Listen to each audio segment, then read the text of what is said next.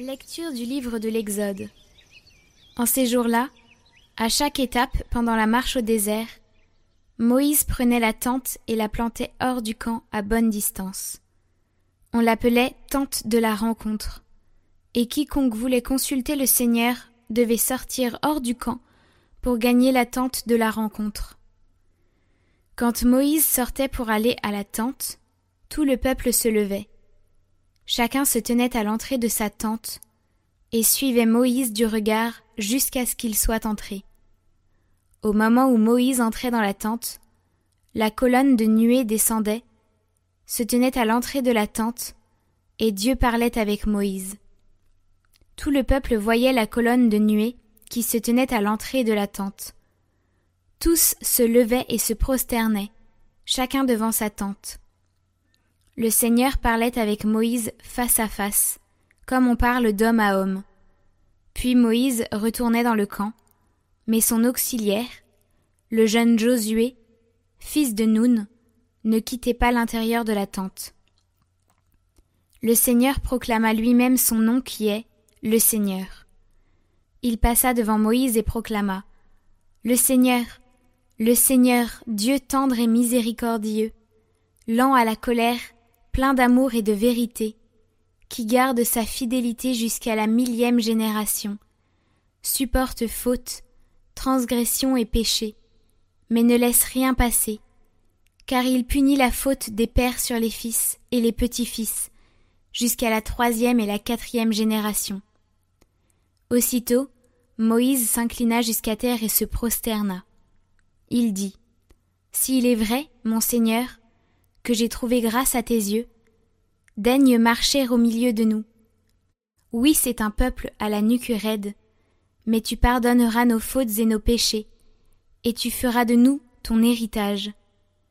Moïse demeura sur le Sinaï avec le Seigneur quarante jours et quarante nuits.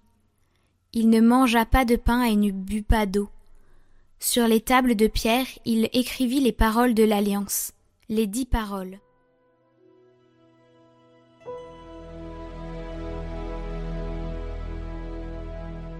Le Seigneur est tendresse et pitié. Le Seigneur fait œuvre de justice. Il défend le droit des opprimés. Il révèle ses desseins à Moïse, aux enfants d'Israël ses hauts faits. Le Seigneur est tendresse et pitié, lent à la colère et plein d'amour. Il n'est pas pour toujours en procès, ne maintient pas sans fin ses reproches. Il n'agit pas envers nous selon nos fautes, ne nous rend pas selon nos offenses. Comme le ciel domine la terre, fort est son amour pour qui le craint.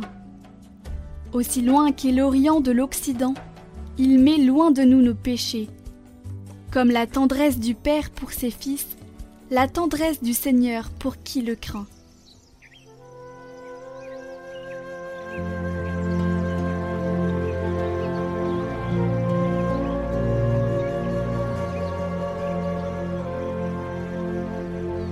De Jésus-Christ selon Saint Matthieu. En ce temps-là, laissant les foules, Jésus vint à la maison. Ses disciples s'approchèrent et lui dirent Explique-nous clairement la parabole de l'ivraie dans le champ. Il leur répondit Celui qui sème le bon grain, c'est le Fils de l'homme. Le champ, c'est le monde.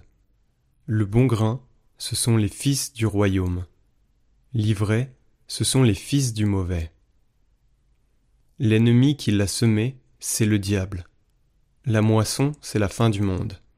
Les moissonneurs, ce sont les anges. De même que l'on enlève l'ivraie pour la jeter au feu, ainsi en sera-t-il à la fin du monde. Le Fils de l'homme enverra ses anges, et ils enlèveront de son royaume toutes les causes de chute et ceux qui font le mal. Ils les jetteront dans la fournaise. Là, il y aura des pleurs et des grincements de dents. Alors les justes resplendiront comme le soleil dans le royaume de leur Père. Celui qui a des oreilles, qu'il entende.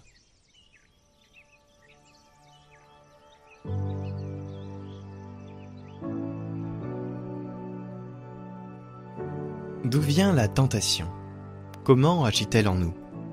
L'apôtre nous dit qu'elle ne vient pas de Dieu, mais de nos passions de nos faiblesses intérieures, des blessures qu'a laissées en nous le péché originel.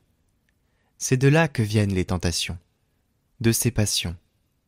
C'est curieux, la tentation a trois caractéristiques. Elle grandit, elle est contagieuse et elle se justifie. Elle grandit, elle commence d'un air tranquille, et elle grandit. C'est ce que disait Jésus lui-même lorsqu'il parlait de la parabole du bon grain et de l'ivraie. Le bon grain poussait, mais l'ivraie qui avait été semée par l'ennemi poussait aussi. Et la tentation grandit, elle grandit, elle grandit, et si on ne l'arrête pas, elle prend toute la place. Bonjour, deux petites annonces. Alors vous avez aujourd'hui la lecture de l'Évangile sur Hosanna, 5 euh, minutes par jour avec Saint Luc qui commence dès aujourd'hui. Le lien est dans la description et il s'affiche aussi ici. Et euh, secondo, je vous propose aussi des chants. Donc vous, avez, vous allez entendre un chant euh, au début de la vidéo parce que je trouve que c'est un mois joyeux, alors on doit louer en août. Vous avez le lien des chants qui sera en description. Et euh, si j'y pense, il sera aussi ici. Vous aurez une petite miniature à la fin de la vidéo où vous pourrez rejoindre la louange. Voilà, bon été à tous.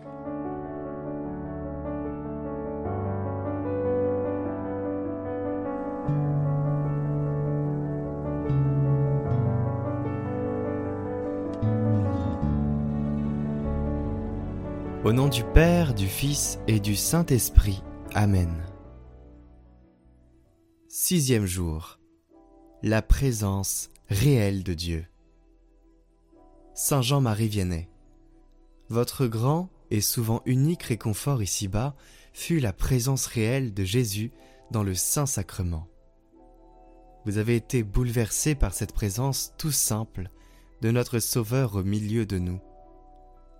Votre joie a été de donner l'Eucharistie à vos paroissiens et aux pèlerins afin de les nourrir du corps même de Dieu. Vous n'en êtes pas digne, mais vous en avez besoin. Saint curé d'Ars, vous qui chaque jour à la messe avez communié avec joie, donnez-moi un peu de votre ferveur. Obtenez-moi le désir sincère de profiter de toute communion comme de la visite du Seigneur de gloire. Que par votre intercession, je prenne toujours plus conscience de sa présence dans le Saint-Sacrement. Alors, puisque le Seigneur est là près de moi, tout est possible, et je ne peux plus avoir peur de rien. Que l'idée de sa sainte présence au milieu de nous me donne la joie, la confiance et le désir de toujours mieux le servir. Saint Jean-Marie Vianney nous nous réunissons aujourd'hui en communion de cœur pour vous demander votre intercession. Dans ce monde qui se déchristianise et où le péché règne, vous qui aviez le don de voir le cœur des personnes, nous vous demandons d'ouvrir les cœurs des responsables de l'Église pour que leur mission porte du fruit et qu'ils ne se perdent pas, permettant de nouvelles et nombreuses vocations afin de répondre aux besoins évangéliques de la mission dans les pays qui manquent de prêtres et où l'obscurantisme s'apesantit nous nous engageons à, pour ceux qui le peuvent, nous rendre à l'adoration dans les jours qui viennent pour déposer cette demande devant la présence réelle. Nous nous engageons aussi à communier à cette intention pour ceux qui le peuvent. Nous vous déposons aussi les demandes de chacun priant cette neuvaine. Intercédez pour chacun de nous. Guérissez, consolez et accompagnez. Saint curé d'Ars, nous avons confiance en votre intercession.